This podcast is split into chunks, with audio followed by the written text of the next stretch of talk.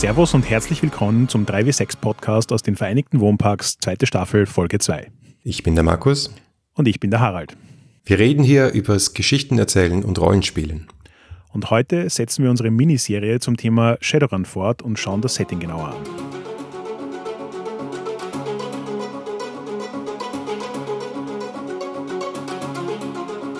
Also jetzt wissen wir mal, was Cyberpunk ist.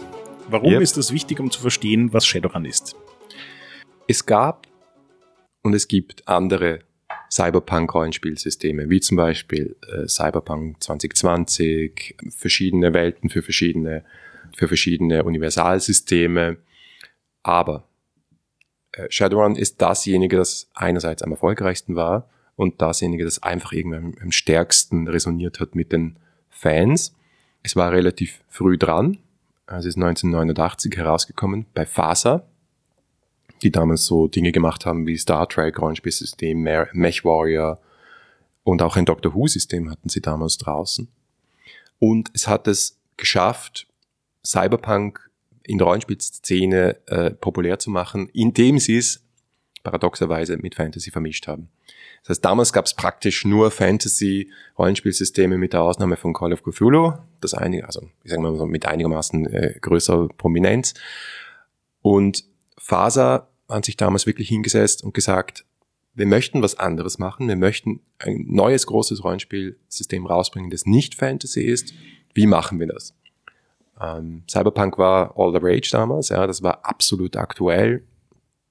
Und sie haben es irgendwie geschafft, da logisch eine Fantasy-Realität hineinzubauen. Und es war auch eines der ersten Systeme, und das, das hat mich damals, als ich es zum ersten Mal gelesen habe und gesehen habe, äh, sehr beeindruckt, die es geschafft haben, eine logische, in sich stimmige, gut erklärte, fantastische Welt zu konstruieren, wo jedes Element ineinander greift und es einen Grund gibt, warum Dinge existieren und andere Dinge nicht. Ja, also da gebe ich dir recht, sie haben das auf eine wirklich gute äh, Metaebene durchdacht, respektive geschafft, im Laufe der Zeit ähm, solide zusammenzuführen. Ähm, was dann auch später noch einen anderen Ausdruck hatte, den ich extrem spannend fand, nämlich als Nachfolge zu Shadowrun hat Faser dann damals noch Earthdown rausgebracht, was ein klassisches Fantasy-Rollenspiel war, das aber so weit weg von klassischen Fantasy-Rollenspielen war, wie es nur sein kann. Ähm, und ich fand, eine wirklich interessante Interpretation von Fantasy geliefert hat, wo man auch gemerkt hat, dass es einfach ganz stark ähm, inspiriert war von dem, was sie sich bei Shadowrun überlegt haben. Und wie sich dann später herausgestellt hat, ist Earthdown ja auch sozusagen mit Shadowrun verwandt oder verbandelt. Ja, ganz genau. Dazu gibt es übrigens eine sehr feine Folge vom Dropcast, die wir gerne dann auch verlinken werden. Da kennen sich die Kollegen sehr gut aus. Mehr als ich jedenfalls. Shadowrun ist insofern auch spannend, als ich ja meistens so Chronologien und äh, wie kam es dazu, äh, 500 Jahre zurück, eher langweilig und anstrengend finde. Aber die Shadowrun-Chronologie ist essentiell. Das ist das Erste, was du dir anschauen solltest, wenn du die Welt verstehen willst. Einerseits vielleicht auch, weil es in unserer Zeit beginnt, mittlerweile schon in unserer Vergangenheit, wo quasi dann die Alternate Reality irgendwann abbiegt, vor 20 Jahren. Und andererseits, weil da so viele Nuggets drin sind, die die Welt halt ausmachen. Vielleicht sollte man das so ganz kurz überreißen, was, was da so passiert ist und wie die sechste Welt, wie sie genannt wird, entstanden ist. Vielleicht sollten wir einfach mal kurz zusammenfassen, was Shadowrun jetzt tatsächlich ist. Ja, gut, stimmt. Also Shadowrun ist eine Mischung zwischen ähm, Cyberpunk und Fantasy. Es gibt also in diesem Setting Elfenzwerge Orks. Das sind aber ganz normale, in Anführungszeichen, Menschen. Äh, es sind sogenannte Meta-Humans. Das heißt, irgendwann in dieser Timeline haben sich Menschen anfangen, angefangen zu verwandeln und körperlich zu verändern, beziehungsweise Kinder sind auf die Welt gekommen mit spitzen Ohren oder sehr klein und sehr breit, also Elfen und Zwerge sind geboren worden.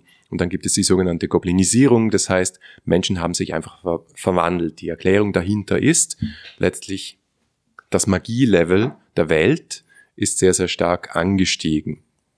Zuerst natürlich, also sozusagen, das ist die Erklärung von dem ganzen Ding. Das ist übrigens auch eine, eine Theorie, die in der Esoterik absolut äh, sozusagen, wo Leute wirklich daran glauben, dass es sowas gibt, wie Magie-Levels, ja, und dass sie, dass sie halt schwanken.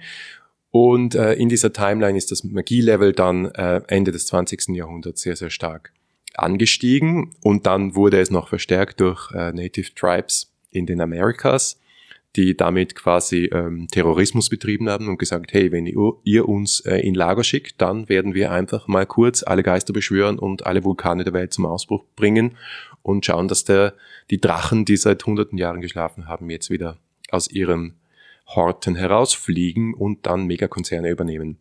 Ja, damit hast du jetzt auch schon die perfekte Überleitung gemacht zu dem, was du vorhin sagen wolltest, nämlich man sollte die Timeline lesen. Ja, genau. Denn wenn man die Timeline liest, dann steht da auch ähm, so als Randnotiz drin, dass ein paar Indianer sich zusammengetroffen haben, um den Ghost Dance zu machen und damit plötzlich die Welt nachhaltig verändert haben. Und es sind eben viele dieser äh, äh kleinen Details, die einen dann auch im späteren Verlauf, wenn man äh, mehr Details über die Welt liest, verstehen lassen, warum Shadowrun so ist, wie es ist und was es jetzt konkret von Cyberpunk unterscheidet. Denn viele von den Elementen von Cyberpunk, also äh, alle die Klassiker von Cyberware über Matrix und so weiter, sind in Shadowrun auch vorhanden. Das heißt, es ist eine Welt, die eigentlich relativ greifbar ist, so wie quasi unsere Welt heute, nur ein bisschen in die Zukunft gerückt mit ein bisschen futuristischer Technologie, in der aber dann auch plötzlich Elfenzwerge, Orks und Drachen herumlaufen. Und als zusätzliches System, und jetzt werde ich schon ein bisschen rollenspieltechnisch, halt Magie auch existiert und als zusätzliche Welt eben auch die Astralwelt. Also wir haben bei Shadowrun immer diese drei Ebenen, drei Layers, die übereinander oder parallel zueinander liegen. Und das ist auch Teil der Faszination und der technischen Schwierigkeit von Shadowrun, dass du mal die reale Welt hast, dann hast du den Cyberspace, da wird es genannt die Matrix, und dann hast du die magische Welt, ähm, die Astralwelt, die ebenfalls noch darüber liegt. Das heißt, es kann dann sein, dass gleichzeitig in einer realen Rollenspielsituation ein Spieler sich in der Matrix befindet, drei Spieler in der realen Welt und einer noch in der Astralwelt, die alle irgendwie miteinander verbunden sind äh, und gleichzeitig an einem Ziel arbeiten. Das ist eine riesige Herausforderung und gleichzeitig aber auch die größte, ich glaube jetzt Quelle der großen Faszination von Shadowrun. Ich würde jetzt das Wort Faszination durch Spielspaß ähm, ersetzen, weil was klassisch an Shadowrun ist, ist, nichts läuft jemals so, wie du es geplant hast.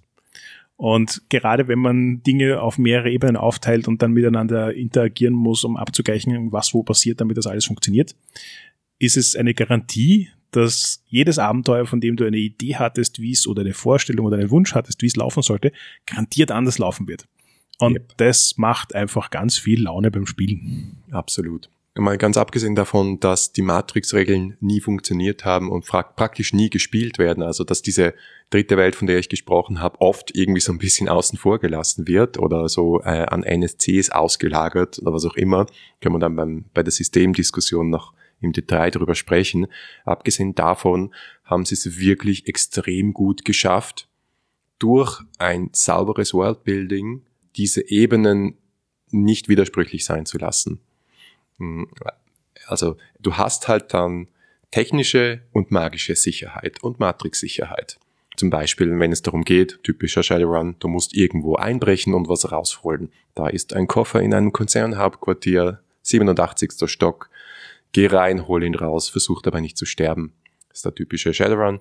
Und da gibt es halt dann die, diese verschiedenen Ebenen. Und, und, sie kommen ins Spiel und sie kommen zum Teil einander auch in die Quere und bilden schöne Kontraste vollkommen richtig. Ähm, und ein für mich auch immer ein lebendiger Teil davon war eben, du hast am Anfang schon erwähnt, dass quasi die verschiedenen Rassen, die es, Fantasy-Rassen, die es in dieser Welt gibt, ja nicht einfach tatsächliche Fantasy-Rassen sind, es gab schon immer Orks und es gab schon immer Zwerge, sondern das sind Menschen, die durch Goblinisierung ähm, oder eben Veränderung vor der Geburt ähm, als diese neuen Wesenheiten zur Welt gekommen sind. Das heißt, ein Teil davon ist tatsächlich also schon auf der Welt war als Mensch goblinisiert und hat damit auch davor sozusagen eine Lebenswelt als Mensch gehabt. Und ein anderer Teil kommt quasi unerwartet in diese Welt mit Menschen. Und das war für mich schon immer so ein extrem spannender Part an Shadowrun, weil in einem Fantasy-Setting habe ich mich immer so ein bisschen als Spieler inadäquat gefühlt, weil ich bin nicht in einer Welt aufgewachsen mit Zwergen, Orks und sonstigen Dingen. Und ich weiß nicht, wie sich das im täglichen Leben wirklich auswirkt und wie sich ein Rassismus gegen explizit andere Rassen ähm, darstellen würde und so weiter. Das ist alles, was ich so ein bisschen falschen und, und faken muss. Und Shadowrun ist irgendwie so das erste Setting gewesen für mich als Spieler, das ich erlebt habe, wo ich plötzlich die, den Freiraum hatte, einfach einen Charakter zu spielen, der auch keine Ahnung davon hat, der auch neu mit diesen Dingen konfrontiert ist, der auch herausfinden muss, wie er damit umgeht, egal ob er jetzt ein Mensch oder ein Ork ist. Mhm. Und diese, diese Spannungsebene ist vor allem für Leute, die halt wirklich gerne spielen, also die sozusagen das Story-Element an, an, an Roleplaying sehr schätzen, ähm, auch immer eine zusätzliche spannende Ebene gewesen, die auf diesen Dingen drauf sitzt, die wir jetzt gerade schon besprochen haben. Also wir müssen komplexe Situationen auf mehreren Ebenen koordinieren zwischen verschiedenen Leuten und diese verschiedenen Leute haben eben auch noch Spannungspotenzial miteinander. Ja, also Stichwort Rassismus finde ich extrem spannend an Shadowrun. Die Welt erklärte ziemlich klar, an dem Punkt, wo manche Leute plötzlich Hörner haben und 2,50 Meter groß sind, ist die Hautfarbe egal. Das heißt, die ganze Rassismusgeschichte verlegt sich von Hautfarbe und Herkunft hin zur Goblinisierung und das macht es wieder leichter, mit diesem Thema umzugehen auf eine spielerische Art und Weise, ohne echte Sensibilitäten zu verletzen und auch harte Realitäten anzusprechen. Fast schon satirisch möchte ich sagen. Also es gibt in diesem Spiel zum Beispiel den Humanis Polyclub, also ein Gegenstück zu irgendwelchen White Supremacy Organisationen zum Beispiel, ja. Und umgekehrt auch Nationen, die sich neu gebildet haben, weil sich die Elfen zusammengeschlossen haben und gesagt, gesagt haben, ja, wir nehmen jetzt einen Teil von Irland für uns in Anspruch, weil das ist unser Heimatland. Und da entstehen Plot-Ideen, die faszinierend sind. Du hast damit auch schon gleich was angesprochen, was für mich auch ein, ein extrem spannender Part an Shadowrun ist, nämlich die extreme Bandbreite, die es anbietet, was ich machen kann mit dem Setting. Also ich kann, wenn ich das wirklich will, in Shadowrun ähm, eine reine Tirnanok, also Elfenland-Kampagne spielen, in der alles nach fantastischer Fantasy ausschaut und ich Drachen bekämpfe im wahrsten Sinne des Wortes mit Magie um mich werfe und in Ritterrüstungen herumlaufe. Ich kann aber im selben Setting auch spielen, dass Tirna Nock die gleichen Probleme hat wie Israel ähm, auf äh, möglichen Ebenen ähm, und deswegen äh, eine viel komplexere, vielschichtigere und kompliziertere Story auch präsentieren. Und dass ich das alles in einem Setting tun kann, ohne dass es sich gegenseitig widerspricht, macht Shadowrun halt so extrem offen für eine unglaubliche Vielzahl an Spielern. Dazu kommt noch, dass es einen Metaplot gibt. Die verschiedenen Editionen von Shadowrun haben sich auch immer so ein bisschen zehn Jahre verschoben, also seit 2050 angefangen.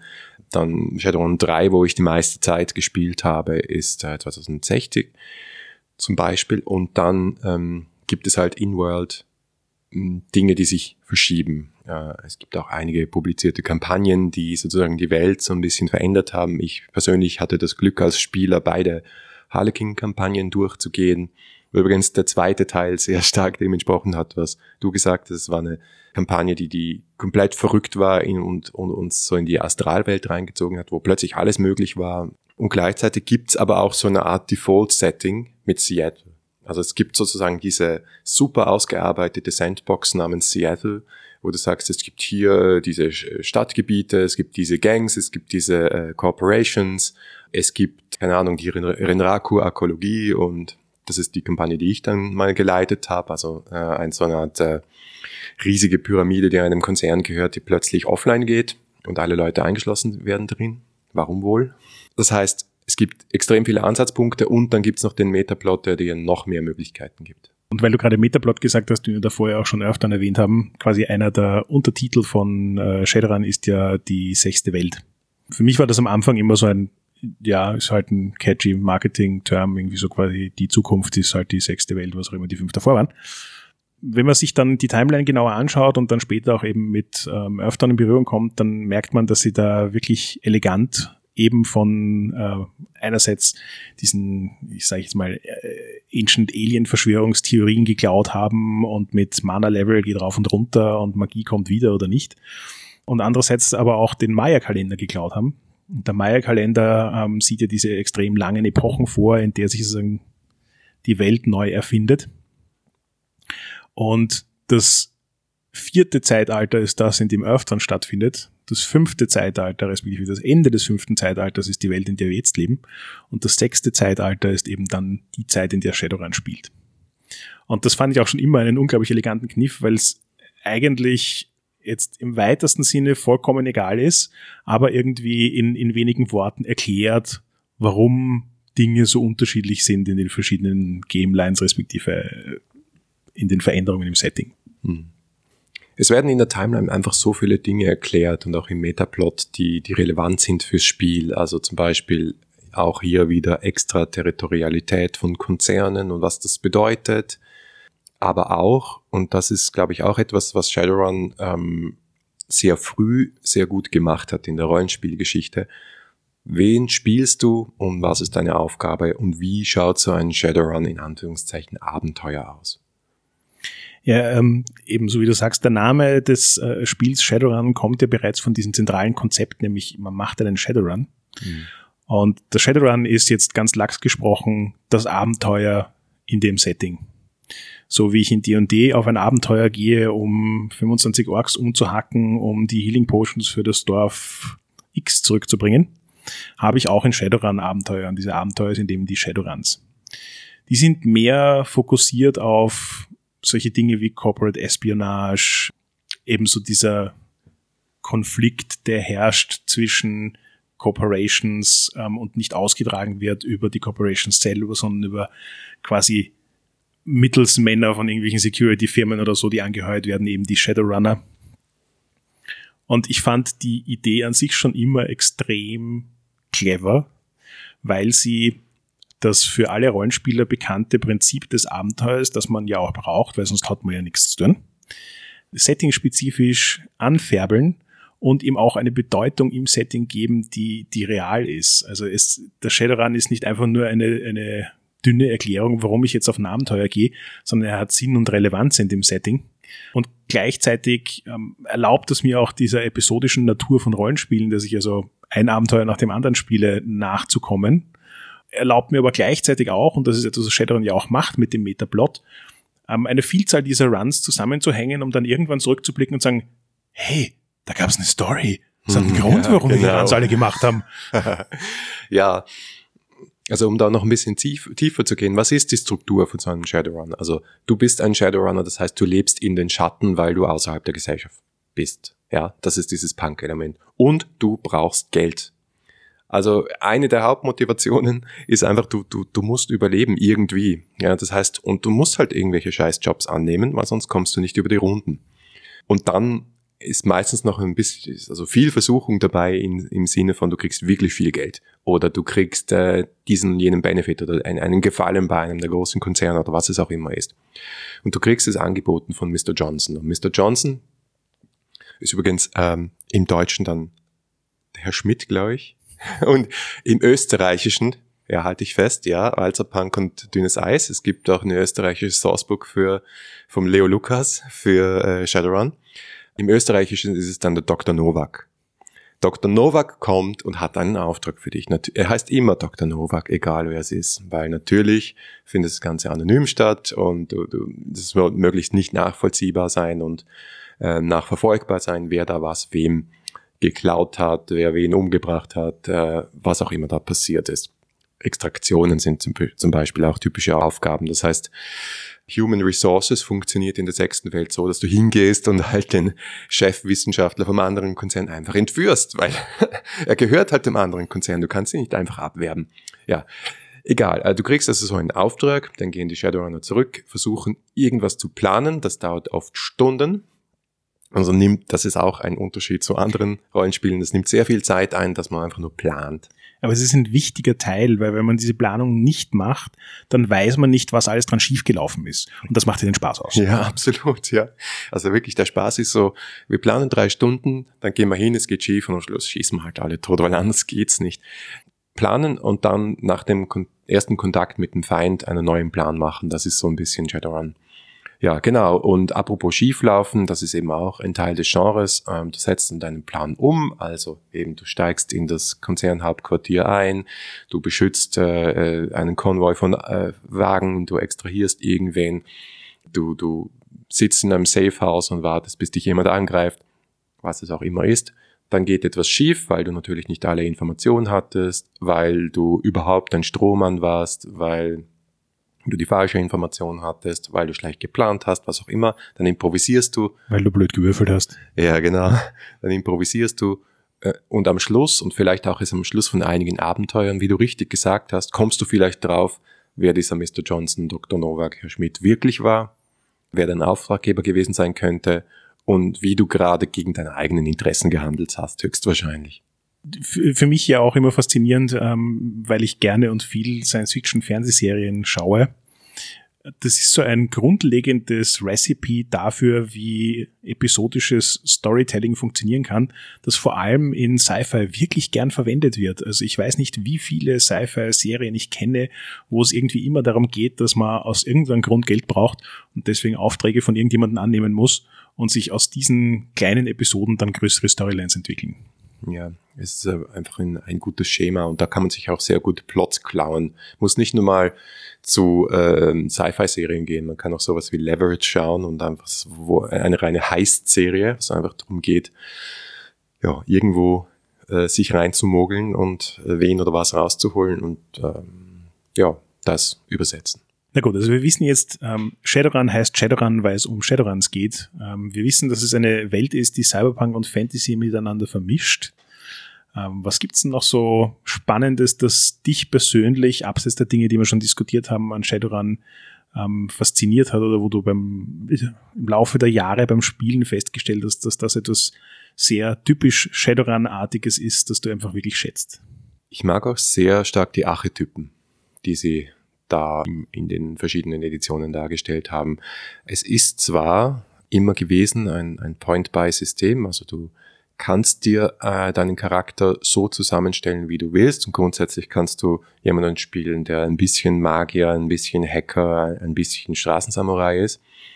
Aber es gibt eben diesen Straßensamurai. Also sie haben sehr, sehr früh sehr klar gemacht, auch mit den richtigen Illustrationen, nämlich, was für Typen es gibt und welche Typen eine Shadowrun-Gruppe auch braucht, je nachdem, was du halt spielst.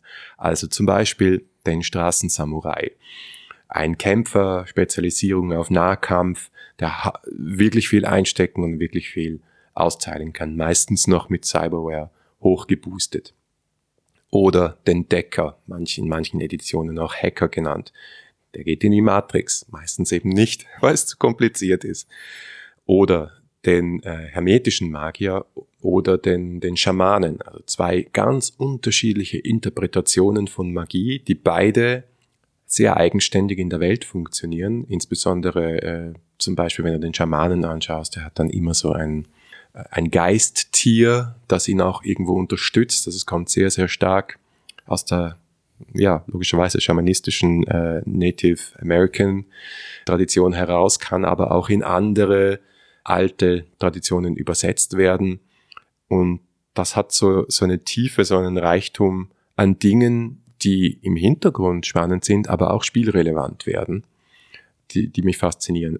Ich habe auch immer sehr gern gemocht die Adepten, die also Magie nutzen, nicht um Zaubersprüche irgendwo hinzuslingen, sondern ihre eigenen körperlichen Fähigkeiten äh, stark zu verbessern. Also einer meiner Lieblingscharaktere war so ein Black Ops Schleichi-Adept, der einfach so leise war und so schnell, dass man ihn halt kaum wahrgenommen hat. Ähm, das fand ich super. Und dann noch die Rigger, was glaube ich echt eine Erfindung oder, oder eine Spezialität zumindest von Shadowrun ist. Also jemand, der sich weniger mit dem Cyberspace verbindet oder mit der Matrix, sondern mit Geräten, also mit Drohnen, mit Gebäuden, mit Fahrzeugen. Da hat Shadowrun für mich ja auch eine total faszinierende Entwicklung durchgemacht, denn so wie du sagst, sie sind sozusagen mit den zusätzlichen Editionen immer quasi weiter in die Zukunft gerückt und haben auch versucht, sozusagen ein bisschen auf das zu reagieren, was sich in der realen Welt so tut. Also ich sage nur, ähm, Wi-Fi und WLAN war kein Thema in Shadowrun bis zur dritten, vierten Edition. Ja, ab der vierten haben sie es dann, ja. Genau. Und die Rigger sind für mich da ein, ein ähnliche interessante Sache, weil die waren ursprünglich einfach die ähm, Escape Driver, also die Typen, so du sagst, die draußen im Van sitzen, darauf warten, dass der Rest wieder rauskommt und dann eine Verfolgungsjagd machen. was eine wichtige Rolle im Gesamtkonstrukt ist, unglaublich öde zum Spielen ist, wenn alle anderen den Run machen und du wartest, bis deine Verfolgungsjagd kommt. Ähm, und dann sind sie in späteren Editionen auf die Idee gekommen, na halt, Moment, wir könnten dem doch auch Drohnen geben. Dann kann er auch während dem Run was machen. Und das hat eigentlich relativ gut funktioniert, so vom Konzept her. Ja. Genauso wie sie in späteren Editionen auf die Idee gekommen sind, na Moment mal, warum muss ein Decker zwangsläufig eine Buchse im Schädel haben, damit er mit der Matrix interfacen kann? Wir haben doch auch eine magische Welt. Lasst uns Leute machen, die auf magische Art und Weise mit der Matrix interagieren und schon waren die Otaku geboren. Hm. Also es ist spannend zu beobachten, wie sie da sozusagen mit ihren Archetypen einfach auf die Zeichen der Zeit oder das Interesse der Spieler reagiert haben, um neue Archetypen einzuführen. Aber ähm, etwas, was ich Shadowrun immer so ein bisschen angekreidet habe, vor allem für Anfängerspieler, ist, dass sie versuchen, Shadowrun als ähm, quasi skillbasiertes System zu verkaufen. Bau dir doch, was du willst. Du kannst mischen, wie du lustig bist. Hier haben wir ein paar Beispielarchetypen, falls du dir nicht irgendwas zusammenmischen willst. Und in Realität stimmt das so aber nicht, weil du brauchst, damit du einen Run in irgendeiner Art und Weise überleben kannst, einfach gewisse Rollen in der Gruppe. Und wenn die nicht da sind, dann hast du entweder einen Spielleiter, der sehr willig ist, das Abenteuer zu biegen, damit es auf deine Gruppe hinpasst, oder du hast ein Problem. Ja, genau. Und äh, dieses, dieses Suggerieren, dass du eh spielen kannst, was du willst, ist lieb, aber funktioniert nur, wenn du es mehr in Richtung Storygame betreibst, wo Spieler und Spielleiter willig sind, sich die gemeinsame narrative Verantwortung zu teilen und halt auch wirklich Geschichten zu erzählen, die auf die sehr spezifischen Charaktere dann eingehen. Genau, und das ist insbesondere schwierig, glaube ich, weil Shadowrun durch diese Struktur des Shadowruns so extrem auf den dritten Akt fokussiert ist. Das heißt, wenn du ein Abenteuer konstruierst, dann, wenn ich jetzt wieder dieses typische, du musst ins Konzernhauptquartier hinein äh, Beispiel hernehme, dann gehst du als Spielleiter hin und sagst dir, gut, welche Sicherheitsmaßnahmen gibt es da, wo stehen die Wachen, wie ist das organisiert und sollte irgendwie in sich schlüssig sein und nicht so mh, ganz so aus dem Ärmel geschüttelt, außer du kannst sowas aus dem Ärmel schütteln, also ich kann es nicht aber halt eine gewisse Logik haben. Ist da ein Zaun? Ist er elektrifiziert? Warum ist er das? Warum ist er nicht? Was ist die magische Sicherheit? Was passiert in der Matrix? Und was sind die Optionen, um da reinzukommen? Weil für mich äh, ganz wichtig in Shadowrun ist eine gewisse Offenheit. Also einen, einen Shadowrun sollte man wirklich nicht railroaden, sondern es sollten die Spieler die Option haben, die Spielgruppe die Option haben, das so zu lösen, wie sie es wollen. Und dadurch musst du quasi dieses Gebäude wie so eine kleine Sandbox machen. Du hast natürlich die Option, das ist das Gute, wenn die wirklich dann drei Stunden da sitzen und planen, dann kannst du dir überlegen, okay, wenn die das jetzt wirklich so machen, was heißt das jetzt? Da habe ich jetzt vielleicht noch eine Sicherheitsmaßnahme vergessen oder wie, regieren, wie, wie werden jetzt die Wachen darauf reagieren? Hm, aber in Wirklichkeit musst du es sehr, sehr sauber konstruieren das ist auch einer der Gründe, warum ich gerade in Shadowrun glaube, dass vorgefertigte Abenteuer eine gute Sache sind. Einerseits, weil sie meiner Meinung nach ziemlich gute Kampagnen abgeliefert haben, siehe Harlequin. Ja. Andererseits, weil es halt auch wirklich viel Stress für den Spielleiter rausnimmt. Um, und weil du das vorhin gesagt hast, Shadowrun sollte nicht gerailroadet werden. Ich habe Shadowrun zu einer Zeit gespielt, intensiv, wo ich noch recht jung und unerfahren war und alle anderen Leute in meiner Gruppe auch und wo sehr viel gerailroadet worden ist. Und ich habe wirklich viele traumatische, negative Erinnerungen an gerailroadete Shadowrun-Abenteuer. Weil das unglaublich bitte. frustrierend ist. Aber äh, äh, lange Rede, kurzer Sinn. Ähm, es hat mir viel darüber beigebracht, ähm, was Railroading ist und wie man Railroading vermeiden kann.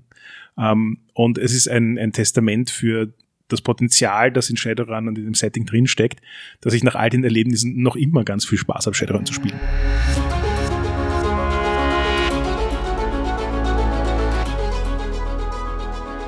Danke fürs Zuhören. Das war die zweite Folge unserer Miniserie zu Shadowrun. In der nächsten Folge reden wir dann über das System. Feedback lesen wir gerne auf Facebook, Twitter oder im Web unter 3w6-podcast.com.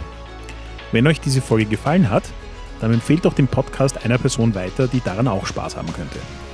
Oder ihr schenkt uns ein paar Sterne auf iTunes. Auf jeden Fall danke fürs Zuhören und bis zum nächsten Mal.